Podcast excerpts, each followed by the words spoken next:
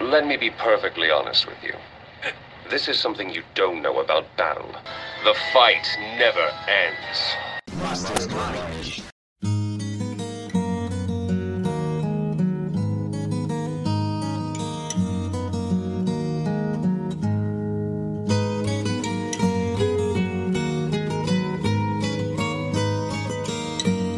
É o Mastermind. Você abre a porta da taverna. Está um clima úmido.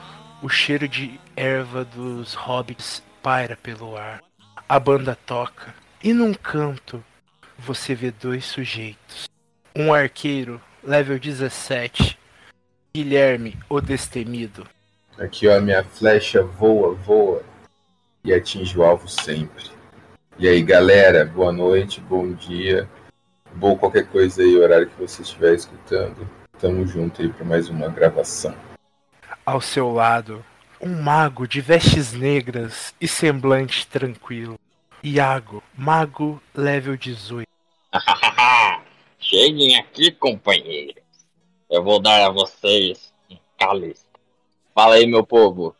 Hoje o assunto aí, esse assunto magnífico que muitos adoram, RPG. Vamos que vamos.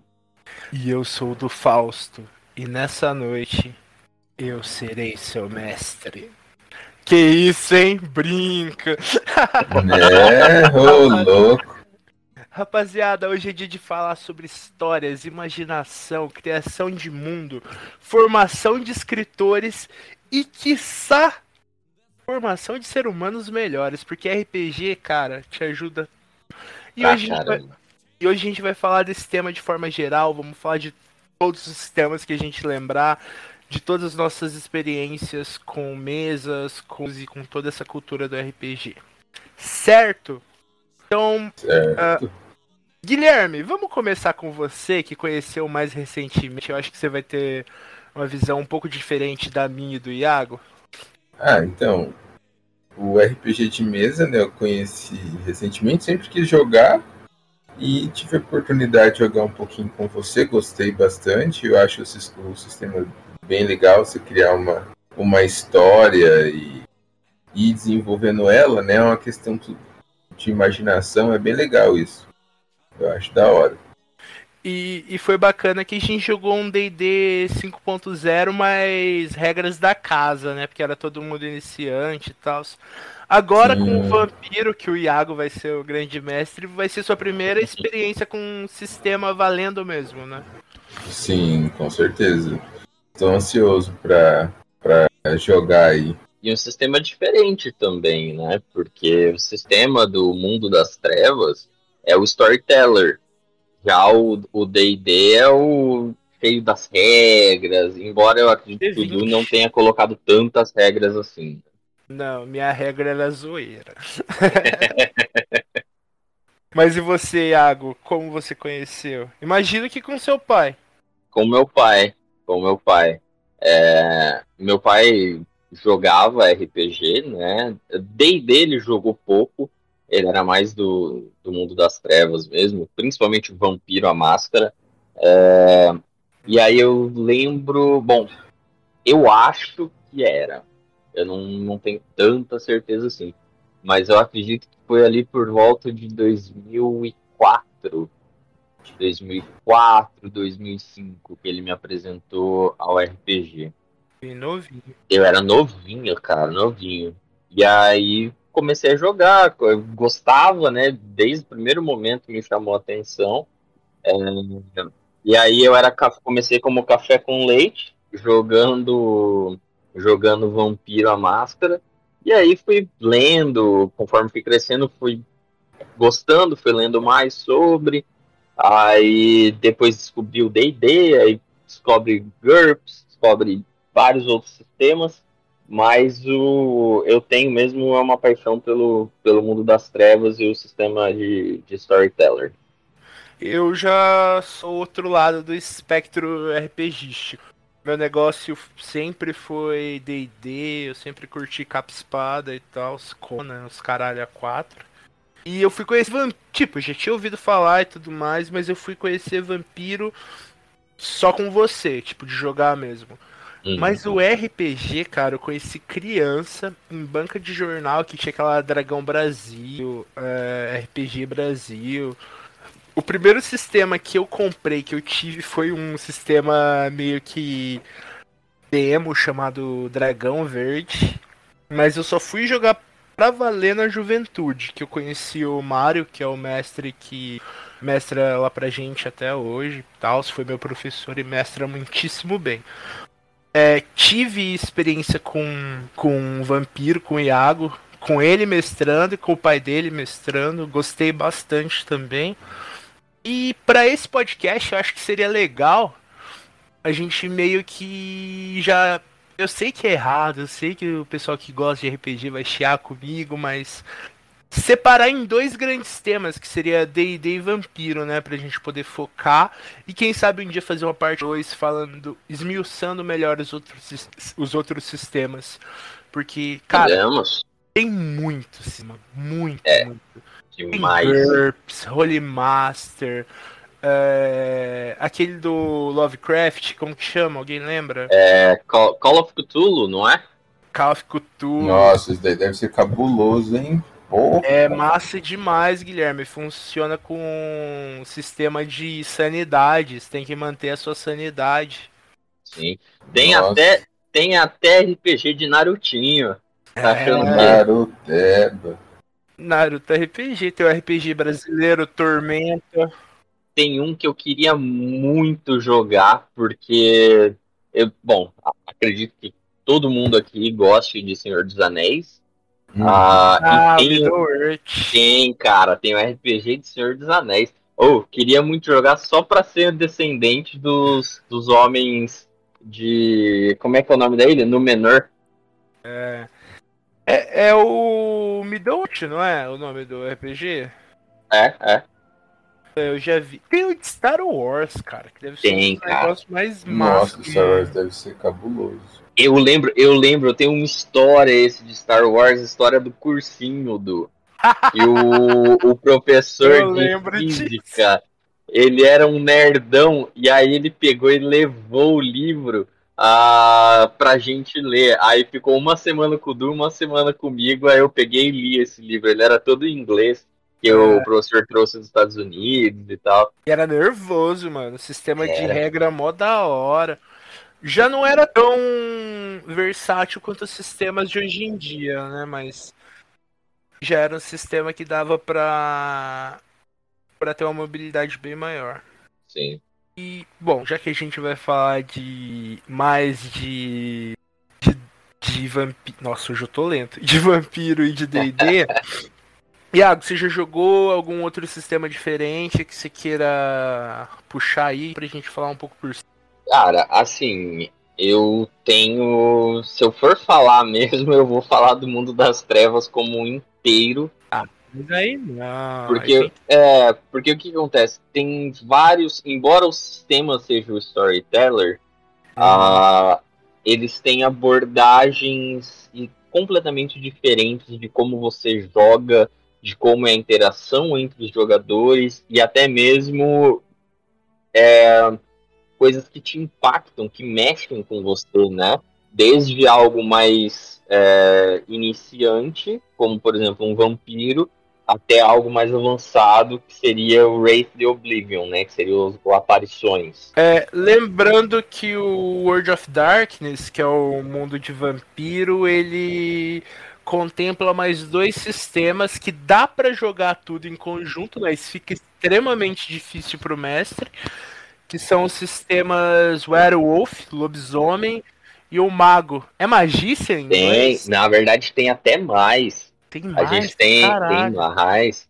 A gente tem lobisomem o apocalipse, é, mago a ascensão, é, changeling o sonhar, que seria entre muitas e muitas aspas uma espécie de fadas. Ah, a gente tem os caçadores, para quem gosta de, de caçar um sanguessuga. E a gente tem o mais, uh, o mais pesado deles, que é o Aparição. É extremamente pesado, extremamente depressivo. Só que ele é um jogo bem avançado. Ele não é um é jogo para iniciantes de fantasma. É um jogo bem, bem pesado. É o mais pesado de todos, com certeza. E você, eu já joguei ele e você você sai da, da sessão tipo pesado, saca? Não é não é, não é uma parada para te deixar feliz. É. Aí, vou te mandar ali um papo. Tu tá no alto da favela, na comunidade intocado. Aí, maluco, tu começa a ouvir uns barulhos de fogos, que os fogueteiros estão te dando um alerta. Tá, tá, tá! O que que tu faz? Primeiramente, Diguidin. Segundamente, eu passo um rádio pro fiel lá embaixo para ele ver como é que tá a atividade dos alemão, tá ligado? Demorou, faz o teste do rádio aí, vai. Joga o dado aí. Conseguiu, conseguiu. Moral, meu irmão. Valeu, valeu. Passa o rádio aí, passa o rádio aí. E esse é um negócio bem interessante pro Guilherme, né, que tá iniciando isso aqui. É, uma das diferenças do D&D pro Vampiro é justamente essa. O Vampiro, além de trabalhar com cenários, um cenário nem tanto, porque o cenário é o mundo real, mas com compêndios e tal, tem esse lance de ter mais sistemas. É, já o D&D, ele trabalha somente com cenários. Então você tem lá Neverwinter, você tem o não, é Neverwinter, Neverwinter é em Sim, Forgotten. Neverwinter. É, mas ne Neverwinter tá dentro de Forgotten, De tá? Forgotten? É, É, se eu, não- eu não me que engano. tá. É. Tem também o Dragonlance, que é outro mundo onde os dragões são deuses. Tem o mundo do D&D que tem ET, tem o mundo steampunk, tem dezenas de cenários que são mundos diferentes é, que não às vezes até pode coexistir, fazer algum crossover, mas aí vai do mestre. É, eles são Você tem, você tem Ravenloft. Ravenloft. O Ravenloft é o dos deuses, não é? Ravenloft é o dos vampiros, cara. Ah, é. Os vampiros de D&D. Eu não sei, eu não tenho experiência, eu só. Mano, a vida inteira. Só com o Mario que ele tem um cenário próprio, mas a vida inteira, só Forgotten, mano. Forgotten, Forgotten. Forgotten, Forgotten. Quando a gente jogou junto, a gente jogou Forgotten, mano. A gente jogou Forgotten, sim. O Guilherme era- jogou Forgotten. Eu era, eu era Gui, um, uma classe me- mesclada entre guerreiro e ladino. Imagina a confusão que não era Nossa esse senhora, personagem. guerreiro e ladino. É. Como que chamava a sua personagem? Puta, eu não lembro, mano. Mas era, era mulher. E era meio japonesa. É. Mas eu não lembro o nome. O meu era Feanor, filho de Andor, neto de Anador. Por que época- será, né? Planador. Na época eu achava uma piada extraordinária. Sim, eu lembro disso até hoje. Ele fazia questão. Toda taverna que a gente entrava, ele fazia questão de falar: Eu sou o Feanor, filho de. É, Oh, eu tinha assistido O Senhor dos Anéis recente, me deixa. e era um Ranger, né? Pior person... Eu Mano, joguei de clérigo. Ó, clérigo. Eu não lembro o nome do meu personagem. mano, lembrar eu também não É lembro, Vincent? mas, Era Vincent alguma coisa. Mas como eu sou um mestre muito, eu ainda tenho a ficha. Olha só. Eu tenho esperança que um dia esse jogo vai voltar. Opa, se voltar, vocês me chamem que eu entro com um necromante. Vou entrar de Warlock nervoso. Eita. Ah, tá aqui em algum lugar, mas eu não vou achar, não. O meu grande problema com RPG, mano, com vampiro também, que tanto que foi a vez que o pai do Iago quase matou. Mano, eu não consigo fazer personagem sério. Nem quando eu tô mestrando eu consigo mestrar sério. Você tem esse probleminha aí. Eu tenho, mano. Eu botei os moleques pra subir uma escada infinita. Botei os moleques pra ver a, a, a menina do grito. Eu, eu- mano, Eu não- É, o Iago não, o Iago é sério, pá. Eu não. eu entro, eu entro no jogo. Ixi. Eu ia zoar todo mundo. Não vou zoar ninguém, mas tô zoando. Eu sou de Mano. boa. Você não zoando o príncipe, Guilherme, tá tudo bom. Não, mas eu, eu, eu entendo, eu entendo assim, tem a hora da zoeira também. Então, assim, eu- piada é de boa, é de boa, eu levo numa boa, dou risada também. Mas tem, tem a hora também de ser sério, né? Isso eu acho que é, é uma das coisas talvez mais importantes pro RPG, né? É, é legal a hora da descontração, mas também tem que ter uma hora séria de entrar no personagem, principalmente, porque senão é, Vira bagunça. é, é vira bagunça, mas também tipo assim não parece que que é outra pessoa, né? Tipo, eu, eu entendo, por exemplo, Gui, você é um jogador novo, tá aí começando nesse mundo de RPG. E, tipo, eu entendo, e também ninguém é ator, eu não sou ator. É, então, assim, não dá pra cobrar, tipo, né, um Oscar, uma atuação digna de Oscar, né? Mas, Aham. tipo, pelo menos tentar tentar fazer algo diferente, entendeu? Tentar ser aquele personagem ou pelo menos pensar como aquele pe- personagem pensaria, né? E eu percebo que às vezes muita gente fica por conta de timidez, né, tal, Uhum. as pessoas às vezes não se soltam, né? Principalmente quando é presencial. Presencial eu já percebi que a galera é mais tímida do que quando tá fazendo online. Ah, eu gosto mais presencial. Eu, eu prefiro, eu tenho preferência pelo presencial também, mas infelizmente hoje em dia, né, no mundo que a gente vive, o online ele tá ficando cada vez mais presente, né? E tanto que as últimas mesas que eu joguei foram todas online e a nossa de vampiro será online também. Será Sim. online. É, as mesas que eu joguei nos últimos tempos, todas online, funcionam muito bem. É, já deixando como dica pro ouvinte, tem uma plataforma que facilita até certo ponto a jogabilidade do, do RPG, chama Roll20, é toda em cima disso. Tem boot no Discord que você coloca, ele faz rodada de dado específica, é bem, bem bacana. Agora, se você for bastante preguiçoso, que nem eu, e um velho também, que não, não manja dessas paradas, você consegue jogar também no Discord. É, exatamente. Você coloca o bootzinho de dados no Discord, sucesso.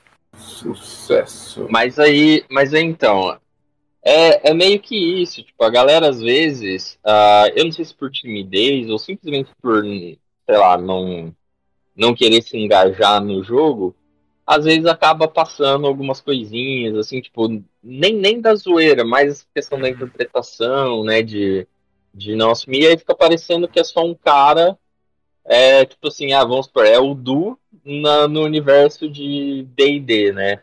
Eu sei que Uhum. você não faz isso, Du, porque você, você Ah, vezes interpreta. Você, você é da zoeira, mas você tem as horas que você interpreta o seu personagem bonitinho. Mano, eu já tô fazendo o meu char de vampiro. Fala aí, o Eduardo, não interpretava bem um clérigo, mano? Eu interpretava bem um clérigo. super bem. Eu sou um cara da zoeira e eu não zoava. Eu falava, "Ô, irmão, vocês estão zoando, parça aí. Vamos deixar eles de boa. Jogaram muito bem, mano. Olha aí. Ah, mas eu, como malcaviano, pretendo pregar bastante peças. E você, você era um clérigo parrudão? Você era mais voltado? Ah, foi no comecinho, mas eu ia fazer um clérigo parrudão. Eu ia Parrudão. pra porrada mesmo. Ó, Tancar, dar umas curadas. eu achei só a ficha, ô Virgílio, Virgílio Malice. Virgílio. Não é Vicente, é Virgílio. Ó, o que, que ele Olha só. tinha? Ó, ele tava no nível 1, mas ele já tinha chama sagrada. Estabilizar e. Mano, os moleque ia deixar pra trás o cara que tinha estabilizar e domínio da vida. Verdade, eu, eu voltei, eu voltei como um deus, o, Iago. Eles, Caralho. eles me deixaram preso num, num espelho, aqueles vagabundos. Eles quebraram o espelho. Caraca! Nossa, mas que, que PT é essa, hein? Mano, eu fiquei de cara. Tipo, eu botei um espelho portal lá no. Mano, foi a aventura mais clichê que você imaginar. Tinha a ponte que você tinha que andar pra trás pra andar pra frente. As Aham. coisas mais clichê do, do ADD eu botei. Só, só faltou o Cavaleiro Negro, né? Ah, só faltou. Tinha, pior que tinha! a gente só não jogou a partida do Cavaleiro Negro, mas tinha, eles já tinham entrado no castelo. Vocês lembram, molecada? A última vocês tinham entrado no castelo, molecada. Só tá o Guilherme, você lembra, Gui? Eu lembro. A gente tinha entrado no castelo. E eu acho que foi nesse próprio castelo que tinha esse espelho. O Guilherme entrou na porra do espelho, eu tô esperando o resto entrar. Não lembro quem foi, eu vou quebrar. E quebrou o espelho Foi do o Guilherme Gustavo. Caralho. Caralho. Quebrou o espelho com, com o Gui lá dentro. Eu falei, ah, beleza, quebrou, eles vão procurar o Guilherme. Não! Vamos sair, vamos fazer. Mano, esqueceram o Guilherme. E eu lá narrando, narrando, eu falei, ô gente, agora vocês calmam um pouquinho que eu vou ver o que, que vai dar com o Guilherme, porque a princípio ele morreu, né? Aí eles vão se preocupar com o Guilherme. Nossa, mas eu achei que ele só tinha entrado no espelho. Eu falei, vocês não sabem o que, que tem no espelho, caralho? É, vocês nem se preocuparam com o brother de vocês, né? Não, o mano. clérigo, o clérigo que ia levantar todo mundo do chão, vocês estão cagando pra ele. Exatamente, o cara com domínio da vida, né? Deixa ele lá embora. Mas no final eu narrei uma cena pro, pros caras se fuder e só o Gui conseguiu. Aí ele caiu do céu com a massa em chamas, mano, descendo cacete. Foi louco. Tava imbuído em raios. Aí sim, caralho. Aí, vou te mandar ali um papo. Tu tá no alto da favela, na comunidade intocado.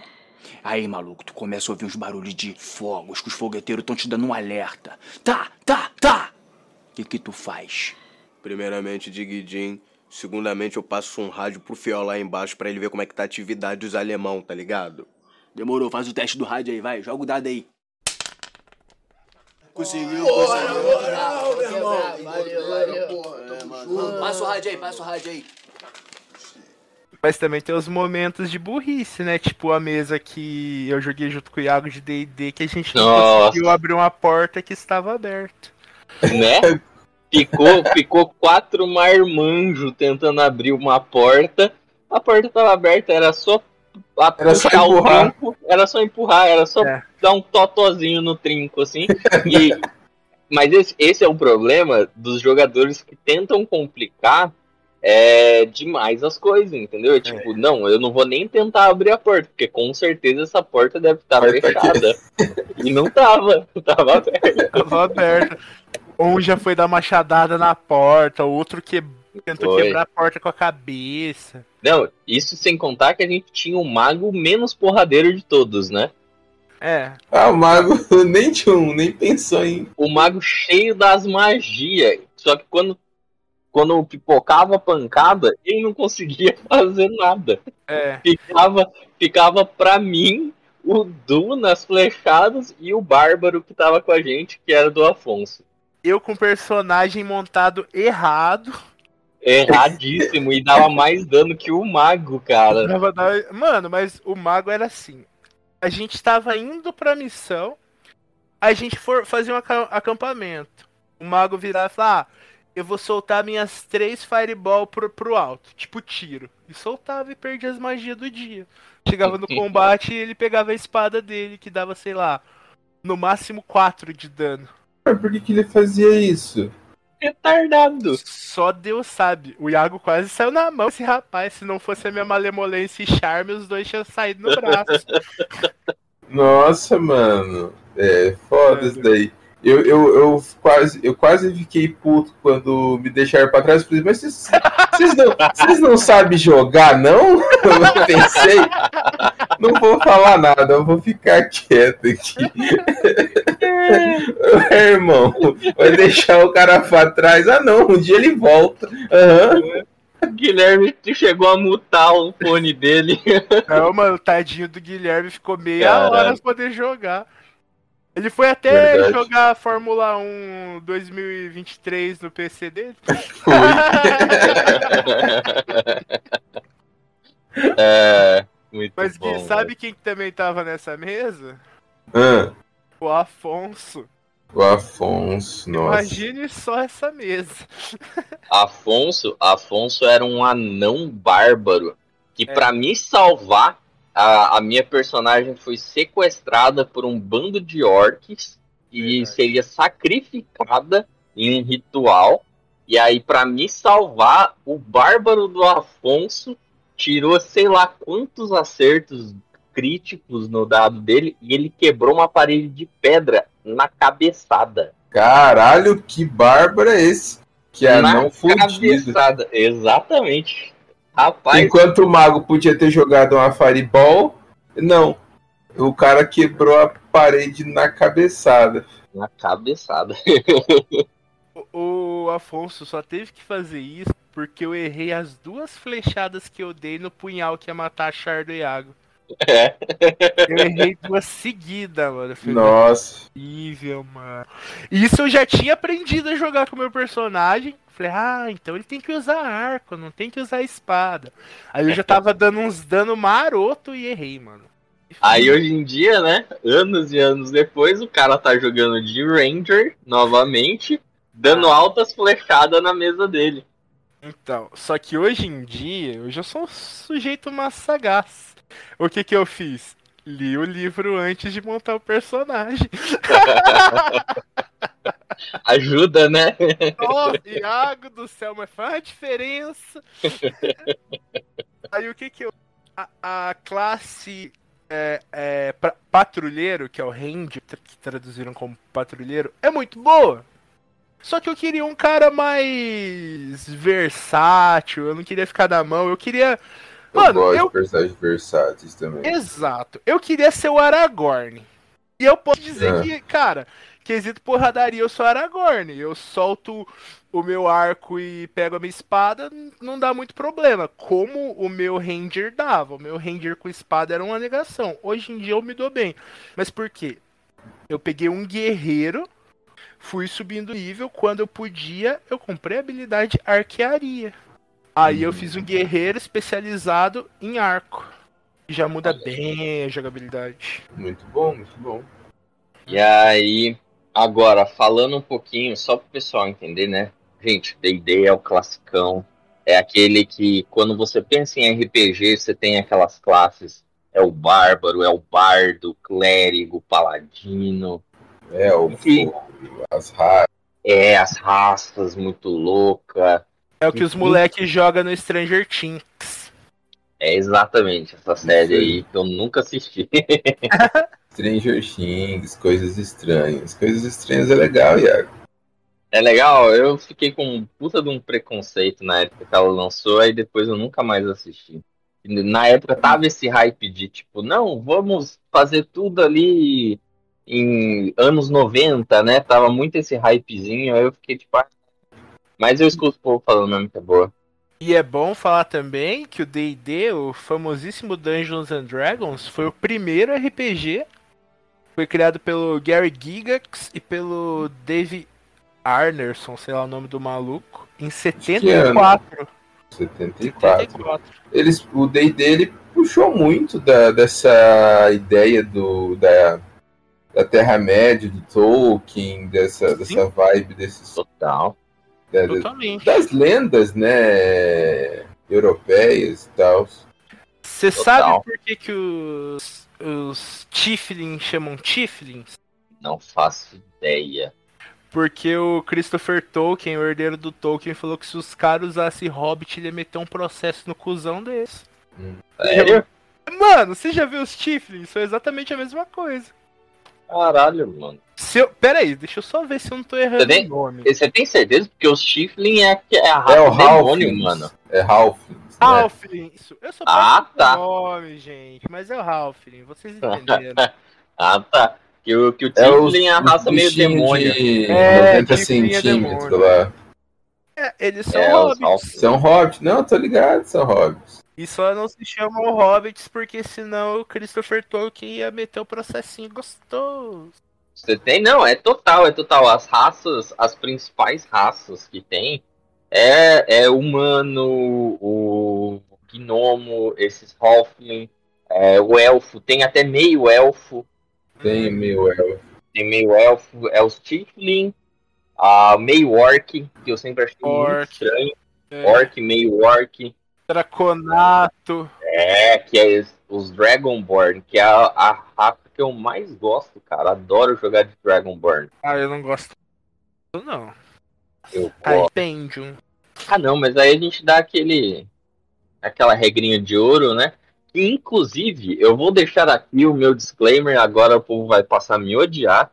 Hum. Ah, isso é uma das coisas que me incomoda muito com a galera do DD. Muita A regra. galera. É nossa, a galera é chita de regra, velho. Sendo que a regra de ouro do RPG é você faz em prol da diversão. Então, assim, a regra de ouro de um mestre é a seguinte: você inventa o que você quiser. Afinal de contas, quem decide o rumo da história é você. Então tem como você dar uma escrita ali, né? Passar aquele paninho em prol do jogador. Eu também penso assim, mano. Tanto que a, as duas, duas ou três aventuras que eu foquei pros meninos. Tô falando aqui os meninos, mas era o Kiyoshi, que já esteve aqui com a gente, o Gustavo, que também já esteve aqui com a gente, o Guilherme e o irmão do Kiyoshi, o Matheus. É, mano, o objetivo era divertir, beleza. Os moleque queria fazer um negócio meio impossível, sei lá. Vamos botar o caso do Guilherme aí. Ele queria, sei lá, fazer uma magia, só que a magia é de level 3. Aí eu falei, ah, Gui, tem como você fazer? Não tem, mas vamos fazer aqui, só que você vai dar, sei lá, um terço do dano que você ia dar de verdade, tá ligado? Uhum. Tem como você adaptar o negócio, não precisa ser Lógico. tipo, ah não, no livro não tem isso, então não tem como fazer. É. Deixa, deixa muito atravancado, mano. Você empata, você empata a mesa às vezes. O jogador pode acabar perdendo um pouco o interesse. Ah, mas a galera é meio xiita. Aí, vou te mandar ali um papo. Tu tá no alto da favela, na comunidade intocado. Aí, maluco, tu começa a ouvir uns barulhos de fogos, que os fogueteiros estão te dando um alerta. Tá, tá, tá! O que que tu faz? Primeiramente, Diguidin. Segundamente, eu passo um rádio pro fiel lá embaixo pra ele ver como é que tá a atividade dos alemão, tá ligado? Demorou, faz o teste do rádio aí, vai. Joga o dado aí. Conseguiu, Passa o rádio aí, passa o rádio aí. Mas D&D é fantástico. É um belo é um, é um, é um belo RPG pra se iniciar, né, cara? E principalmente hoje em dia, cara, no 5.0, nunca Uhum. foi tão fácil jogar RPG, cara. É, é fácil montar o char, é fácil explicar as regras, é fácil mestrar. Tipo, a primeira aventura que eu mestrei pros moleques, totalmente solta. A segunda, já tinha o livrinho de monstro, a gente já contabilizava dano real, já não era mais o dano que eu tirava da minha cabeça. É, e tipo, eu posso dizer que moleque jogaram RPG. Não foi um negócio que eu fiz meia boca só pra eles verem como que é. Não, tava nas regras do D&D, tá ligado? Da hora. É bem da hora. Eu acho maravilhoso pra começar, tá muito bom. Gui, o que, que você achou? Fala, você achou muito difícil? Não, eu gostei, eu achei bem da hora, eu tava gostando pra caramba. É, eu lembro do- dos puzzles, dos bichinhos que, dos bichos que a gente teve que enfrentar. Eu gostei bastante. Só que daí o pessoal deu uma desanimada, né? Não, não entraram mais, daí eu. Que ah, bem. Mas gostaria de jogar mais, sim. Nossa, eu tava planejando altos, altos Paranauê pro meu, pro meu clérigo. É massa. Você tinha, você tinha a voz pro seu personagem? Ou Você tinha alguma forma, algum jeito que ele falava? ele falava mais rebuscado, assim, ele falava uns, um, de um, um, um jeito mais erudito. Entendi. Ele mandava um, ó, meus senhores, porque. Pois. É, mantenham a calma. o Iago faz até vozinha, mano. Eu não. Eu falo, ó, Eu rapaziada, o negócio é o seguinte. rapaziada. Eu faço, eu penso, eu penso voz, eu penso trejeito. Tipo, quando, quando eu tô em mesa presencial, eu, fa eu tomo a postura do personagem. É tipo, é como eu posso, eu posso não estar vestido igual o personagem, nem nada, mas eu tomo a postura que o personagem faria. Eu acho que é, é- é- essa é a parada, essa é a essência do. Exato, essa é a essência do RPG, né? Que afinal, RPG é uma sigla de Role Playing Game. Que a gente pode traduzir aí a lá caralho como jogo de interpretação. Mas assim, como os melhores livros históricos são retratos de seu tempo, Ele tem uma o Juliette. personagem atual tem uma Juliette. E ele é do D&D, então. Olha só. Que Uma rica. Juliette hein? que me dá visão noturna, rapaz. Cara, aí sim. Esse- mano, o Mario.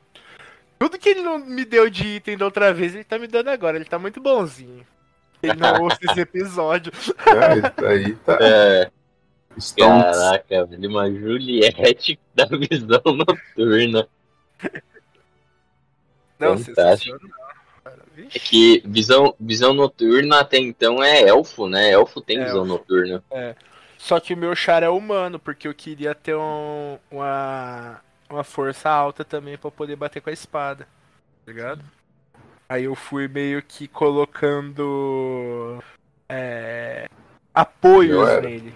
Pra não Mano. fazer falta esse rolê de elfo. Seu personagem era humano também, Gui? Quer saber mais sobre ele? Ele era um clérigo level 1, acólito, leal e neutro. Ó, Ah, neutro. eu gosto de personagem neutro. Ok, tá bom, tá bom. Eu sou neutro. Ele era, Não, neutro tá bom. ele era bonzinho, mas nem tanto. No Vampira Máscara não tem esse negócio de level? Tem, mas Pô, é tem, diferente. tem. É XP, né, Iago?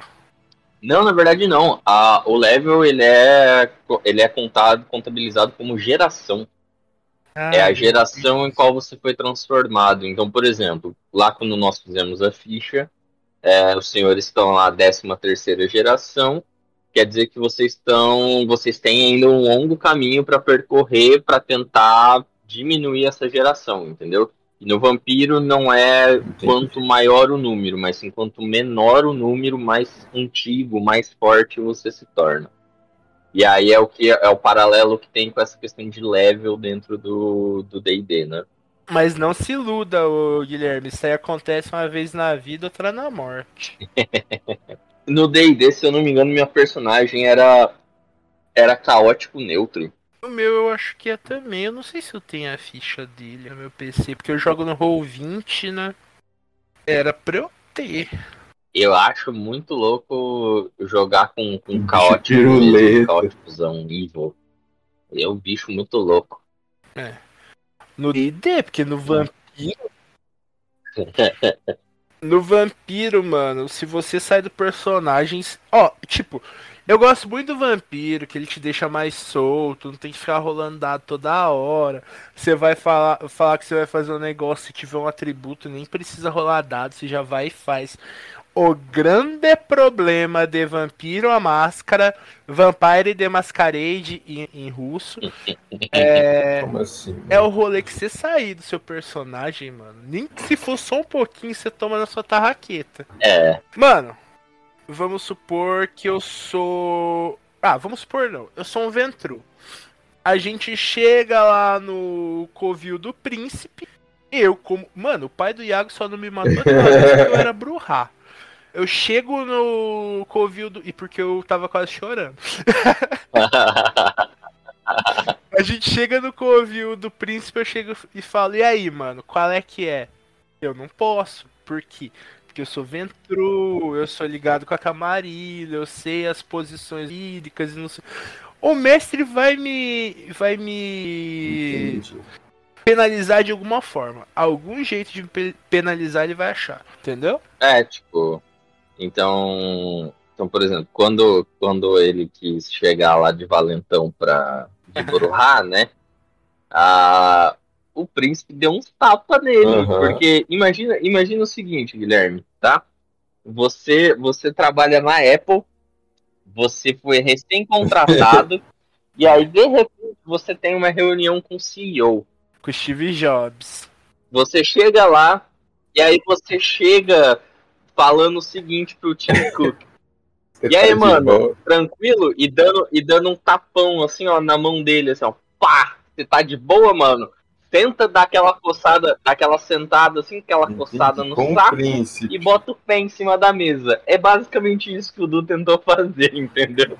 Em minha defesa. em minha defesa, ninguém me falou que não podia. Eu tava lá crescendo. como que é Crescendo, aquela música evoluindo do com meu Marcelo D2, crescendo evoluindo com meu filho. Eu tava lá crescendo e evoluindo com meu filho, eu sabia.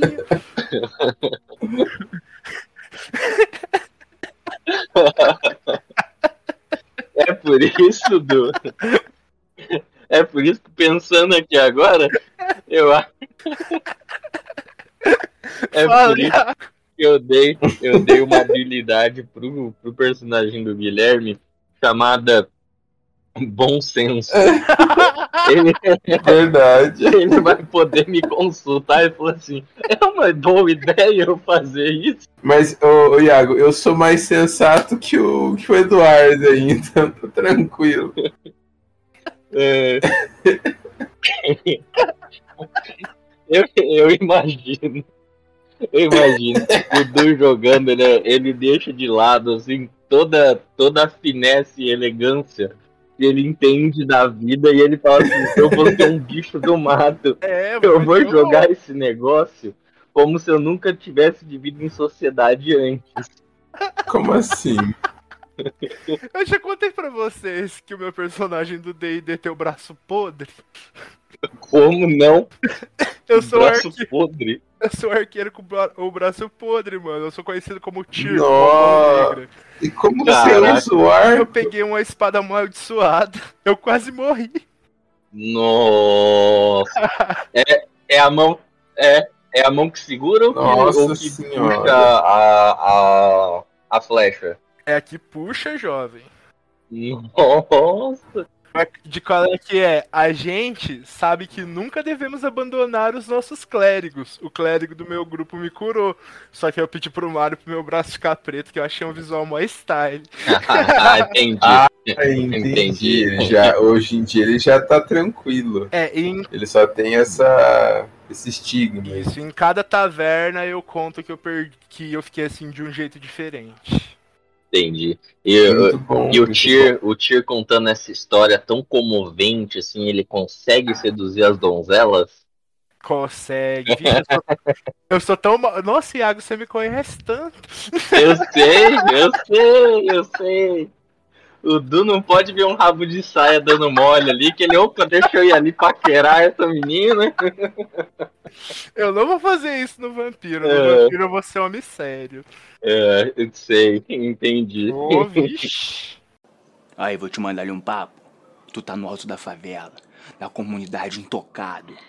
Aí, maluco, tu começa a ouvir uns barulhos de fogos, que os fogueteiros estão te dando um alerta. Tá, tá, tá! O que que tu faz? Primeiramente, Diguidin. Segundamente, eu passo um rádio pro Fiel lá embaixo pra ele ver como é que tá a atividade dos alemão, tá ligado? Demorou, faz o teste do rádio aí, vai. Joga o dado aí. Conseguiu, Passa o rádio aí, passa o rádio aí. Vou pegar aqui a deixa pra falar um pouquinho de vampiro. Fala aí. Vampiro que tem não só o sistema é diferente, né? Como a gente falou, storyteller é mais livre, é um sistema que preza mais pela narrativa por, e pelo andar da história, né? Ah, mas ele, o Vampiro a Máscara, ele é um jogo na verdade de horror, um horror pessoal, é política e horror pessoal basicamente, né? O, é o grande forte de Vampiro. Ah, e também pelo fato, ah, o que me intrigou muito no meio de todo o RPG é que foi o primeiro RPG onde você não é um mocinho, você joga como um monstro, você joga como, como o, o corruptivo né, da sociedade, a, a grande corrupção da humanidade. Né? Isso foi um baque pra mim, a primeira vez que a gente jogou lá com seu pai.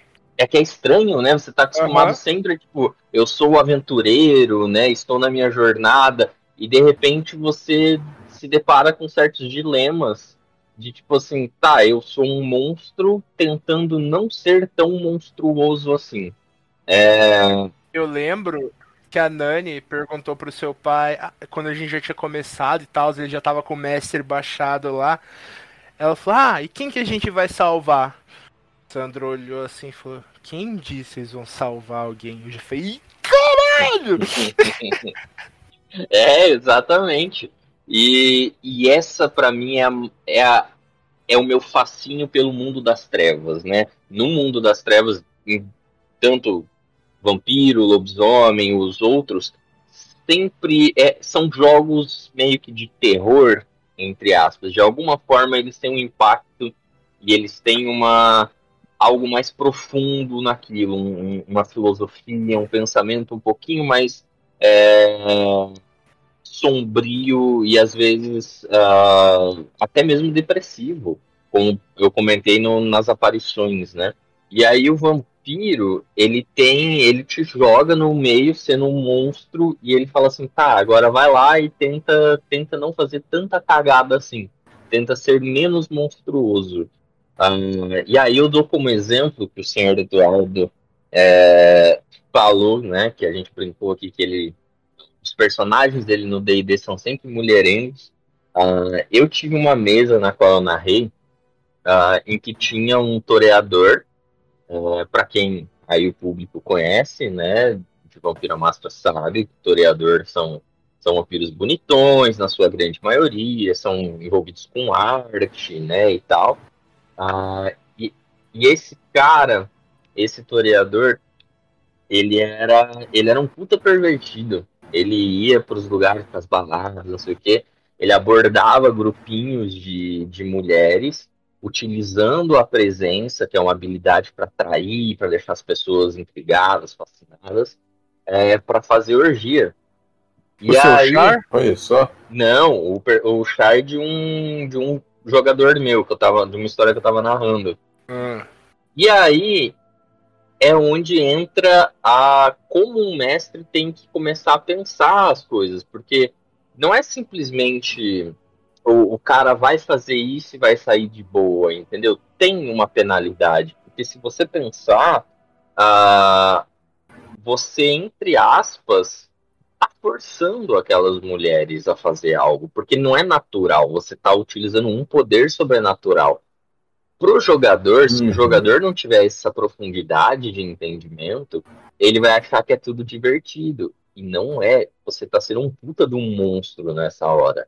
Só que é tudo mascarado pela, pela ótica do jogador, entendeu? Isso é aí que eu acho que a beleza do, do Vampiro a Máscara. Ah, e aí, beleza. Um belo dia, ele chegou numa boate, deu em cima ali de um grupinho, e aí o cara, ó, ó como é que é o pensamento, para meio que tipo, não, vou, vou tentar apaziguar aqui as coisas com o mestre.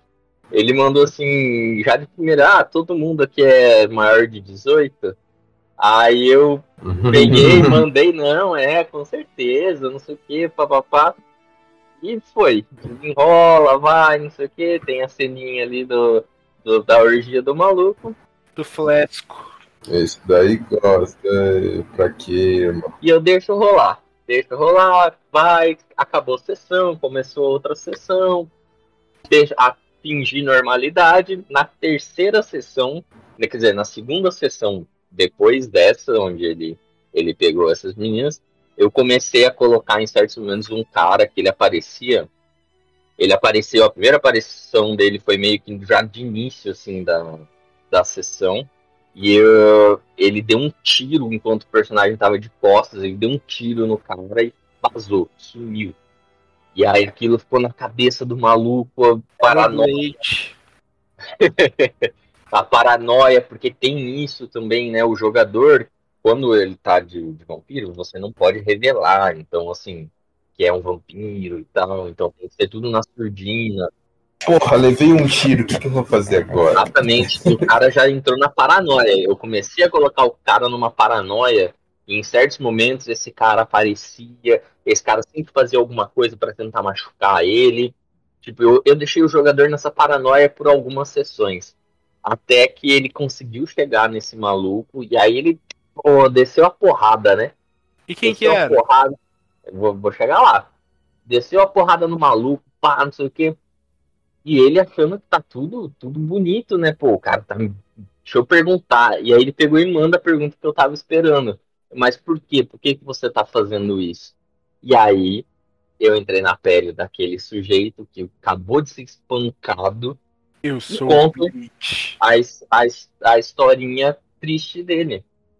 Era o, o cara, era irmão de uma das meninas que participou da suruba com ele e as suas outras amigas. Ela não morava naquela cidade, ela tinha ido ali é, por um final de semana, tal, tal, tal, para passar o final de semana com o irmão, para ver as amigas. Ah, e ela era uma menina pura, uma menina de igreja, que, embora fosse para balada, mas assim, nunca tinha um, nunca teve uma relação sexual. E aí ela contou, contou pro irmão o que aconteceu, ela estava se sentindo suja, e ela falava sempre que ela não ela não entendia como ela pôde fazer aquilo, é, que parecia ela, ela, é como se ela não conseguisse resistir o cara e que agora ela não conseguia mais olhar nos olhos das amigas, ela não conseguia mais seguir com a vida sem pensar naquilo e ela cometeu suicídio. E o cara tava tentando Hum. matar o personagem, porque antes dela cometer suicídio, ela, ela mostrou quem era o cara. E aí é onde bate o, o dilema moral da história. Você vai matar o cara, ou você vai entender que o que você fez é errado e, e manter a sua humanidade. Entendeu? Daí que o cara tem que ver a ficha dele certinho, porque que nem. Você pega um exemplo clássico de vampiro da Anne Rice, que pra mim é a grande inspiração de Vampire, o Lestat. O Lestat é matar o cara e foda-se, ele é meter a máxima do vampiro. É o bicho, é o bicho, eu vou te Sim, devorar. Mas aí, mas aí vamos lá. Aí vai, aí vai do personagem, vai da- interpretação do personagem. E isso é transmitido na ficha pelo ponto de humanidade.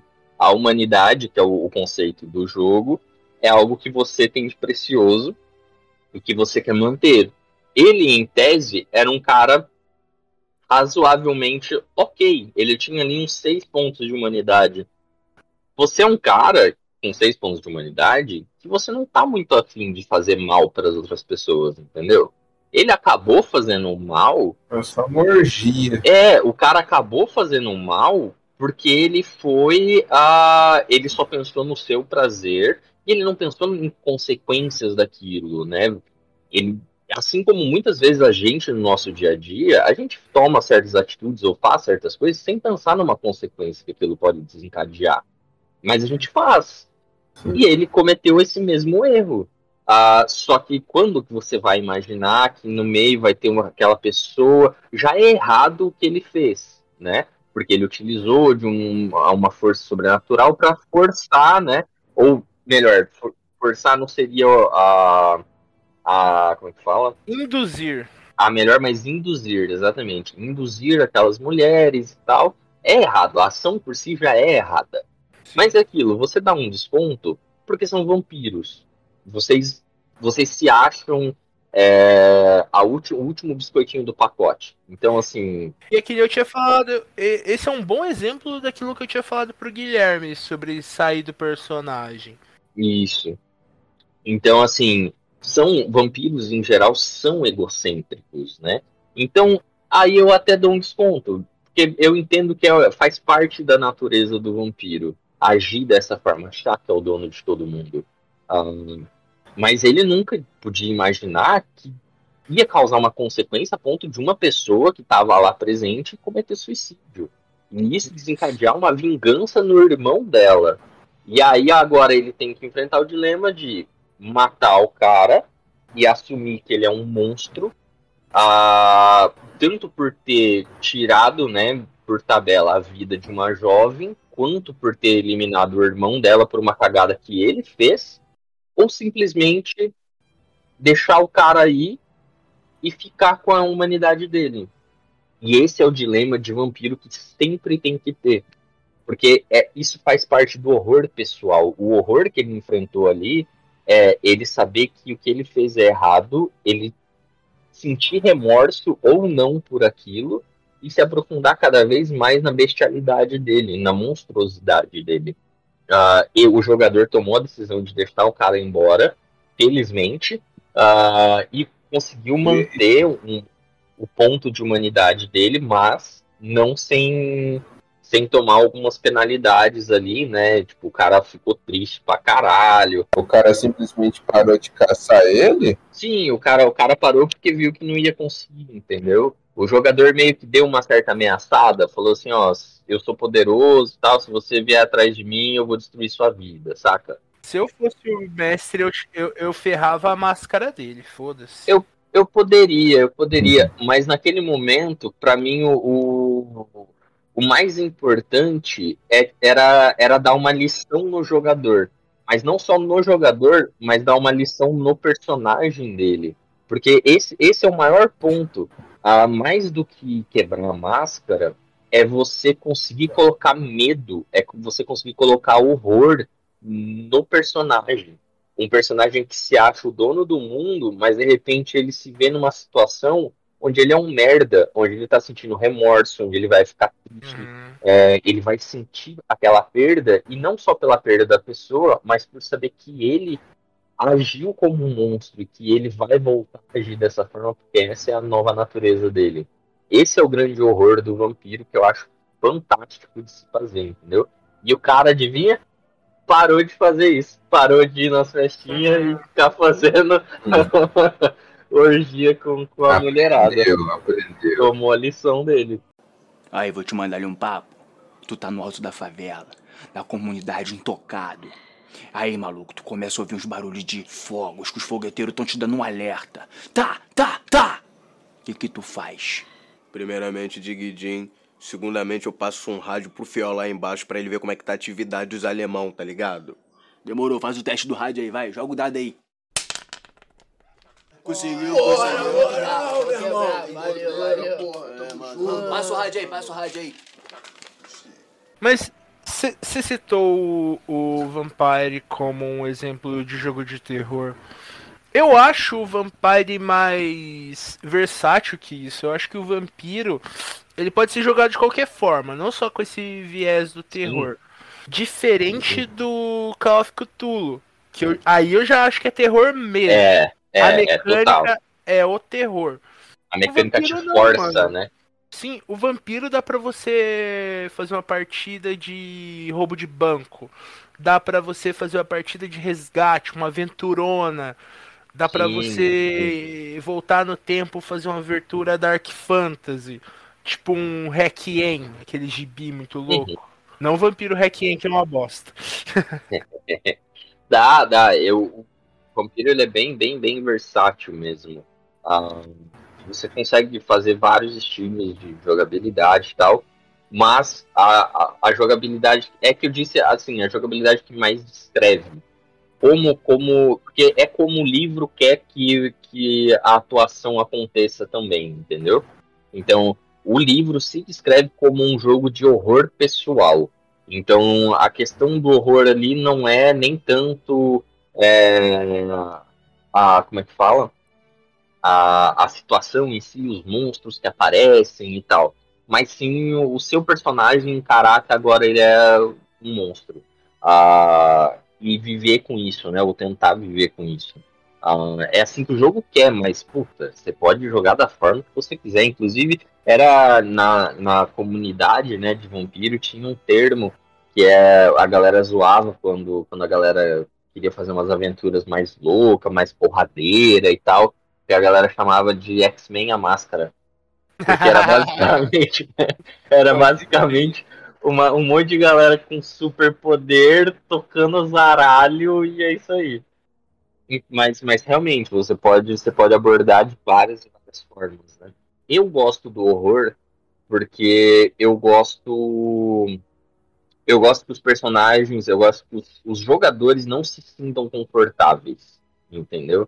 Eu acho que isso pra mim é, é, o, é a melhor é a melhor das formas. Mas isso não te impede de, por exemplo, você ter uma partida ah, porradeira, mas que em alguns momentos eu vou colocar o elemento de horror, eu vou fazer com que os personagens não se sintam bem, entendeu? Uhum. Ah, e é mega importante, né? Porque, tipo, não adianta nada você criar uma história massa, uma aventura massa, se o jogador só vê que dá pra ir pra um lugar. Sim, Um jogo on rails, um jogo de videogame on rails. E o RPG é totalmente o oposto disso. sim, sim. Tipo, você pode escrever a aventura mais detalhada, mais fodida do mundo. Se o jogador resolver ir pelo outro lado, amigo, você É, se fudeu. Exatamente. Você que se Essa- vire. E essa é a grande beleza do RPG, né? É, é a liberdade que o jogador tem para fazer qualquer coisa. Se o jogador acordar e falar, ah, eu vou jogar no barzinho do seu Manuel, ele vai jogar no barzinho do seu Manuel. E foda-se a aventura épica que o, o mestre pensou. Bom, é, a gente falou um pouco do D&D, falou um pouco do Vampiro, mas eu acho importante dizer, tipo, como o D&D, a gente falou, saiu lá nos anos 70. Aham, Obviamente, os jogos evoluíram, gente. lógico. O Dungeons and Dragons, teve o Dungeons and Dragons, o AD&D, que é o Advanced Dungeons and Dragons, D&D 2, D&D 3, D&D 3.5, D&D 4, que é uma bosta. e finalmente o D&D 5, que é muito bom, 5.0, como queiram chamar. A mesma coisa aconteceu com o Vampiro. vampiro. Saiu o Vampiro, a Máscara, saiu o Vampiro Hacking, Vampiro 2. Tem também as edições, né? O Vampiro a Máscara, a primeira edição é de 1991. Então. É, é, final, é final de 91 e para vira, quase virada ali para 92, né? Aí a segunda edição, segunda edição eu acho que já é ali 93. É, foi bem rápido assim de uma para outra. E aí a, a terceira edição ela vem, se eu não me engano, ela vem ali quase que 96, 97. E era até então o que a gente achava que era o fim, né? Uh, porque eles soltaram, fizeram suplementos é, dos dias finais e tal, do apocalipse que ia acontecer no, naquele mundo e tal, tal, tal. E aí todo mundo pensou, bom, acabou, é isso aí. Aí veio a, a edição, uma edição comemorativa de 20 anos, uh, que era mais ou menos, é meio que um, um compendium. Eles pegam tudo que existe, tipo de vampiro, e jogam ali dentro e aí você tem um puta de um livro extremamente rico, Completo. né? Completaço, completaço. Ah, e aí a, a grande surpresa foi final de 2017, já tinha os rumores e estavam começando os testes da quinta edição. Não teve uma quarta. Você não vai falar do hacking, não, querido? Já vou, já vou falar, já vou falar. É, consideraram a edição de 20 anos, como a quarta edição.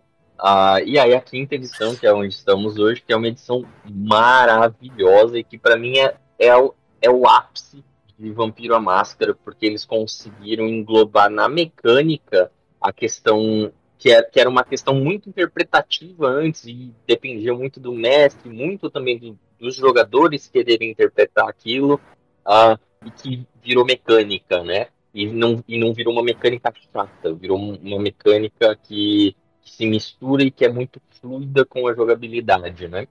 Então, fantástico. Mas tivemos aí, nesse meio, nesse caminho todo, uh, se eu não me engano, em 2009, acho que é 2009, 2010, teve aí o Vampiro Hacking, que é meio, hoje é considerado um spin-off, né? Uh, mas na época era até então meio que canônico, uh, mas eles voltaram atrás e cancelaram porque não viram que não ia dar muito certo. Mataram muito clã, fizeram toda uma mudança radical assim, no jogo que ninguém gostou. Só quem escreveu mesmo. A própria história era meio ruim. Era, era, nossa, era bem, era bem cagada, era bem Fiz cagada. umas mudanças zoadas. Se bobear, se bobear, acho que era até antes. Eu acho que posso até estar tá falando bobagem. Talvez uh, foi até tipo 2005, 2006. Uhum. Foi alguma coisa assim. Eu acho engraçado que tanto D&D quanto Vampiro meio que seguiram isso, né? Tipo, primeira edição boa, seguintes meio complicadas. Se bem que o D&D 3.5 é muito bom, né? Durou muitos anos. Mas uhum. aí a edição nova meio que salvou o rolê. É, o Vampiro, o Vampiro ele começou como a primeira edição sendo genérica. Era meio que um jogo tipo, ah, gostamos de RPG e queremos jogar como Vampiro. É isso.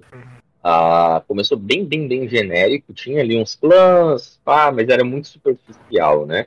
Aí quando saiu a segunda edição, eles deram, eles deram ali um, um acabamento foda, sabe? Eles expandiram bem o universo, né? Tanto que a segunda edição tem, eu acho que, sei lá, deve ter uns 50 livros de, de suplemento.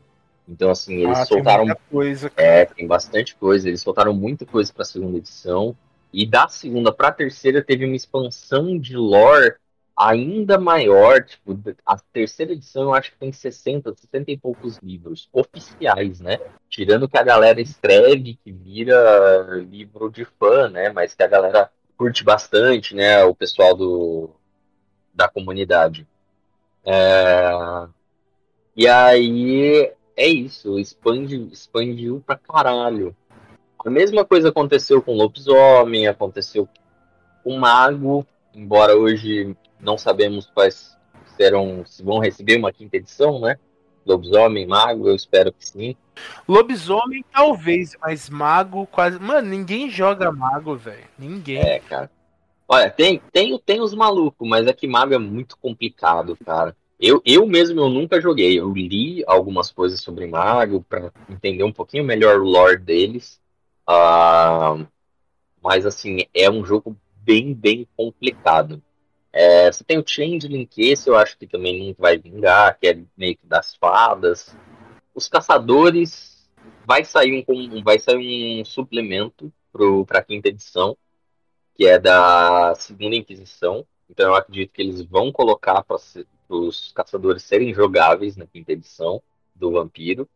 Ah, e o Aparição, cara, que eu comentei, é, que é um jogo fantástico, não, não tanto é, cheio de regras, né? Só que ele é, é, o mais interpretativo de todos, então assim, tem que todo mundo tá muito afim realmente de entrar no personagem e interpretar. Mas é isso, tamo aí, quinta edição. Quinta edição dos dois, né? D&D, Vampiro. É, o 5 é o que vem para dar certo, né? é o que deu certo para todo mundo. Foda. E eu espero que venham mais, cara. Com certeza. Aí, vou te mandar ali um papo. Tu tá no alto da favela, na comunidade intocado. Aí, maluco, tu começa a ouvir uns barulhos de fogos, que os fogueteiros estão te dando um alerta. Tá, tá, tá! O que que tu faz? Primeiramente, Diguidin. Segundamente, eu passo um rádio pro Fiel lá embaixo para ele ver como é que tá a atividade dos alemão, tá ligado? Demorou, faz o teste do rádio aí, vai. Joga o dado aí. Conseguiu, conseguiu. Moral, meu irmão. Valeu, valeu. Passa o rádio aí, passa o rádio aí. Bom, a gente já tá nesse clima meio de despedida. Temos apenas uma horinha. Acho que dá pra falar mais alguma coisa, Iago. Ah, então eu vou puxar. Videogame, cara. RPG, é. porque assim, não só pegou, né, a, dentro do. Dentro, dentro do, do tabletop, né? O, o RPGzão de mesa, papapá, você conta história, uhum. mas a influência que teve dentro dos videogames também, principalmente o D&D, né, cara? D&D foi a base para tipo quase todos os jogos de RPG que saíram. Gates, Neverwinter Nights. Uhum. Ah, e vocês dois são as melhores pessoas para falar disso, né? Os dois são puta fã de RPG de videogame, RPG eletrônico. Cara, saiu tanto. Eu lembro. Gosto bastante. Mano, eu lembro até hoje. Primeira vez que eu joguei Baldur's Gate, eu falei, caraca, velho, é muito bom isso daqui. E se você olhar hoje nisso, fala, nossa, esse gráfico lixo. Mas assim, a jogabilidade do jogo era muito boa, né? A forma com que pegava a, a essência do, do RPG, né? Uhum. Dragon Age, porra, Dragon Age, não tem como não falar de Dragon Age. Ah, Dragon Age foi o principal, né? Foi, fantástico, fantástico. Foi um videogame que você olhava assim e falava, puta, esse gráfico é foda. A jogabilidade é foda, é um RPGzão parrudo. E foi meio que para tentar transpassar esse sentimento do RPG de mesa pro videogame. Tipo, assim que foi lançado, eles já tentaram passar isso pro videogame. Tinha aquele jogo Adventure do Atari que já era mais ou menos um RPGzinho, se for parar pra pensar. Depois eles conseguiram, com a evolução dos jogos, colocar a questão de escolha de ações, né? E não era só o uhum. matar monstros e ganhar XP. Tinha, ah, se você escolher isso, a história vai para esse lado, mas se você escolher aquilo, a história vai para o outro lado. Então também deu esse esse, esse avanço do, do poder de escolha do, do, do, personagem, né? Então isso também ajudou a trazer essa questão do RPG para dentro, né? Uhum. Bem da hora. Mas e o senhor Guilherme? Como, como o senhor acha que, que pode ser uma campanha? O que, que o senhor gosta no RPG de mesa? Mesmo... É, o que, que atrai, Gui? O que, que te atrai? Mas então, eu nunca joguei, eu não sei o que eu vou achar legal. Mas o, o que me atrai, o que me faz é, querer jogar é realmente a história. Porque daí eu, eu falo, é realmente o, eu acho interessante essa ideia de você interpretar outro personagem. Você ser uma outra pessoa dentro da, da, da mesa ali. E entender a história e querer descobrir mais sobre a história, aquela história que você está fazendo.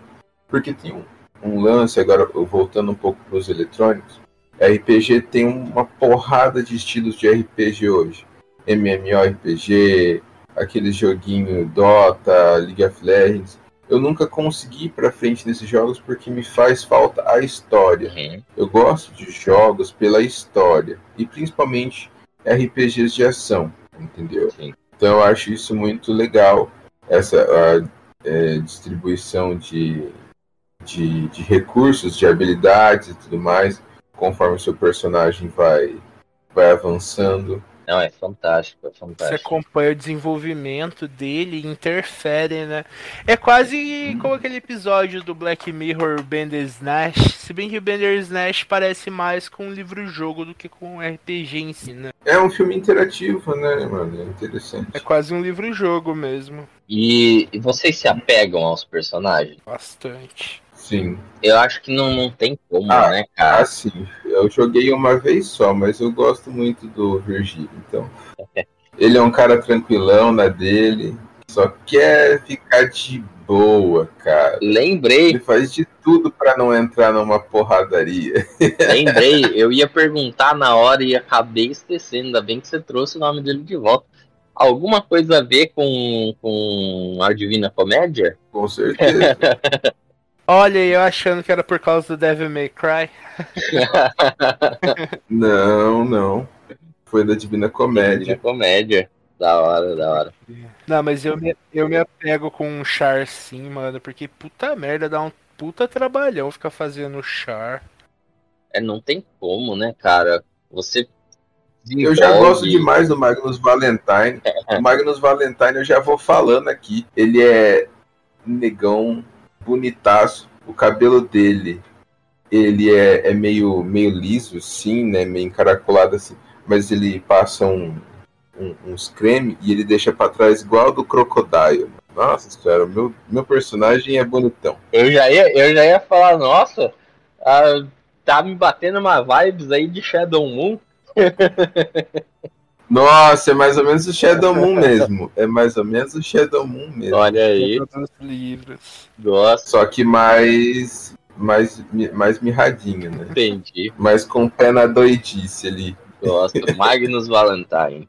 E o, e o, e o seu personagem do? Quer falar Ah, o nome? O Harrison Bentley é a cara do Jake Gyllenhaal no filme Prisoners. É isso. É, mas o melhor é a, é a mistura do nome. É, fantástico. Harrison Bentley. Eu tô. Harrison Bentley. E seu mestre Yoshikage Kira. Olha aí. Ai, velho.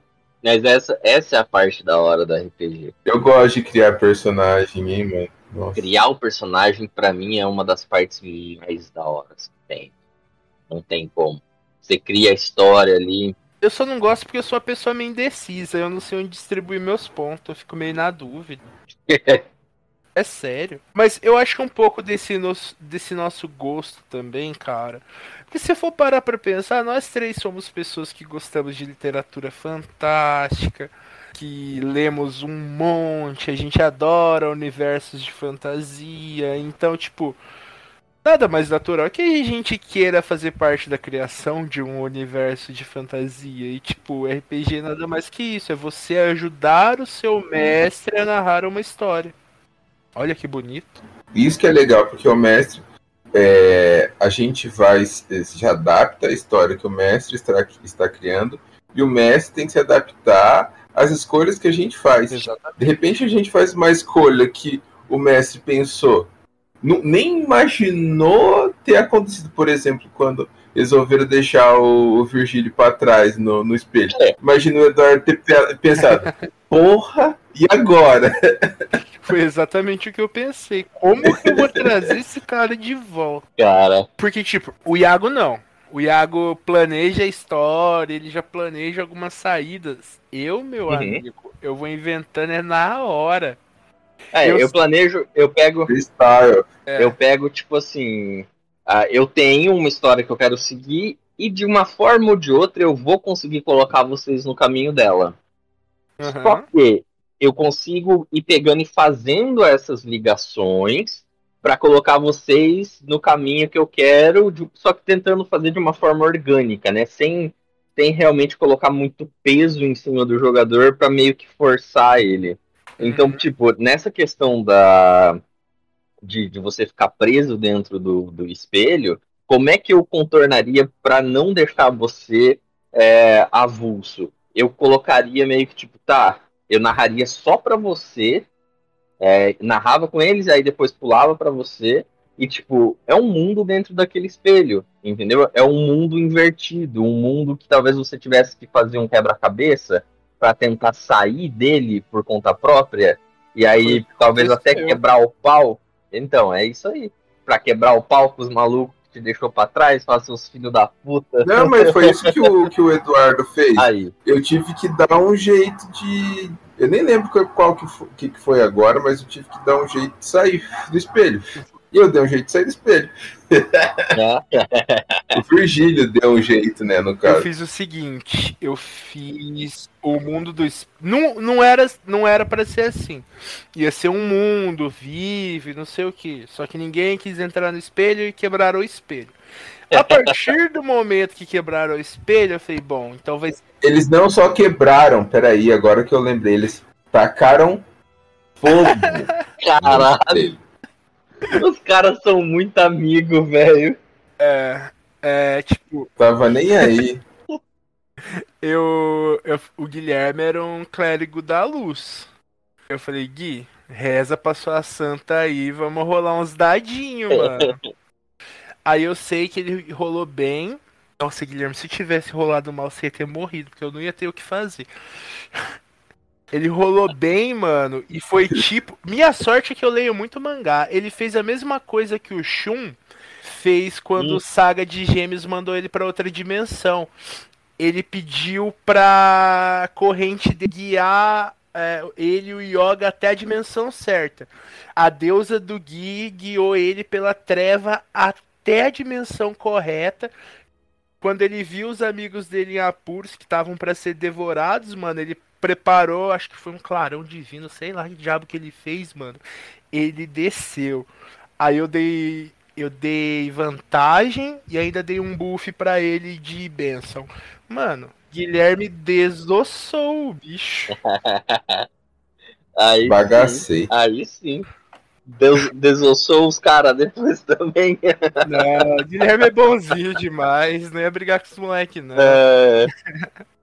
É, Nossa, mas eu macetei os Goblins, eram uns Goblins, deu umas marretadas, umas massadas nervosas. É, velho, muito bom. Aí, vou te mandar ali um papo. Tu tá no alto da favela, na comunidade intocado. Aí, maluco, tu começa a ouvir uns barulhos de fogos, que os fogueteiros estão te dando um alerta. Tá, tá, tá! O que que tu faz? Primeiramente, Diguidin, Segundamente, eu passo um rádio pro Fiol lá embaixo para ele ver como é que tá a atividade dos alemão, tá ligado? Demorou, faz o teste do rádio aí, vai. Joga o dado aí.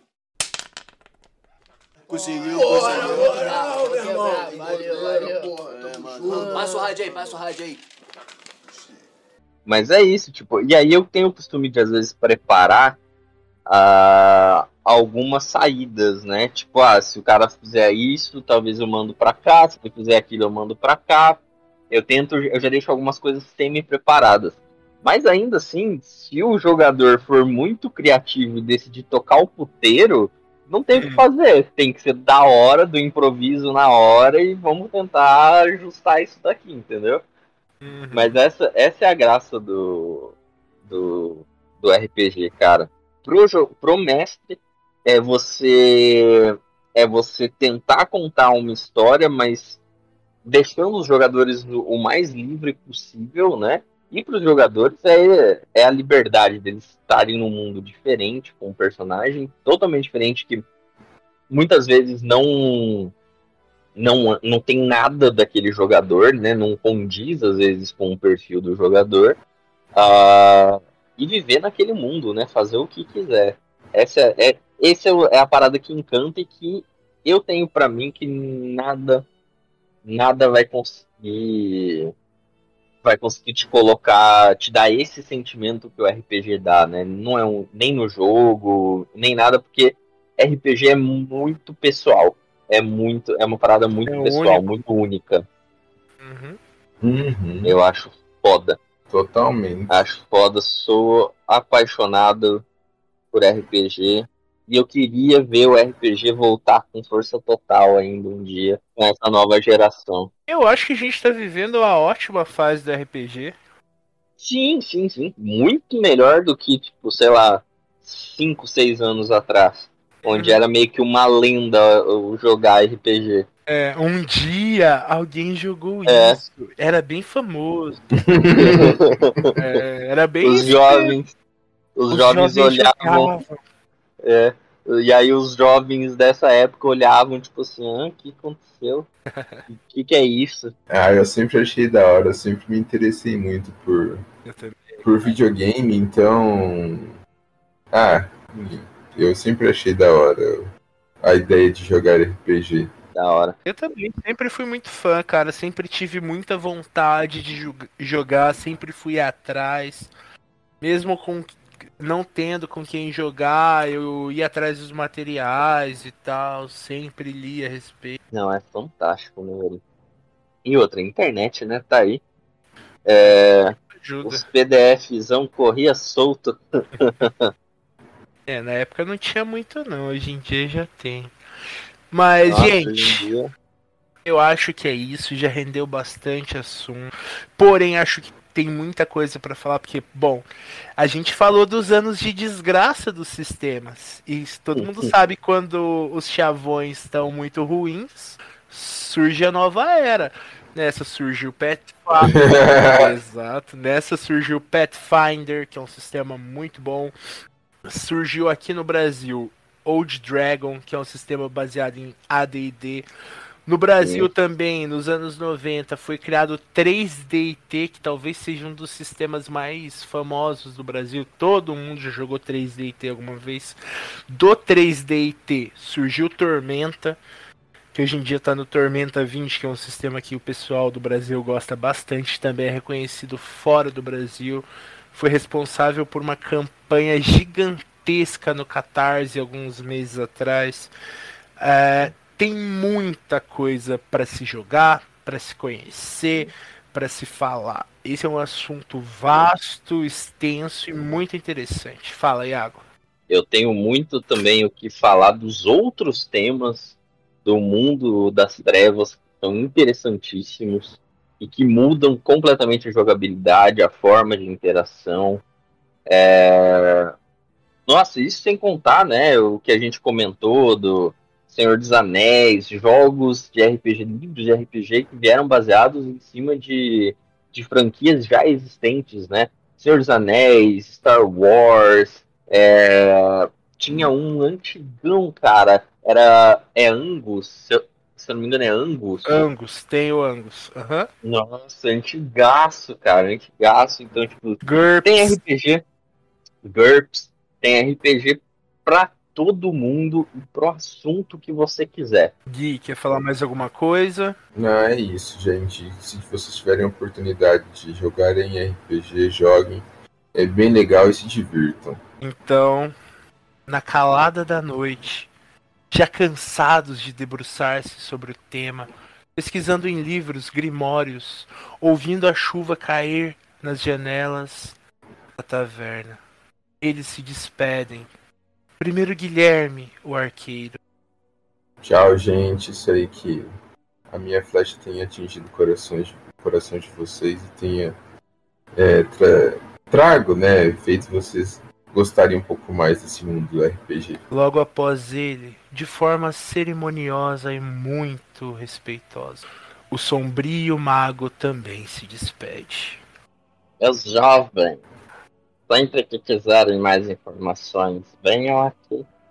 E junto com eles, eu, o seu guia, o seu intérprete, o seu mestre, fico aqui e volto na próxima aventura. Agora eu vou botar aquela música do Senhor dos Anéis estourando.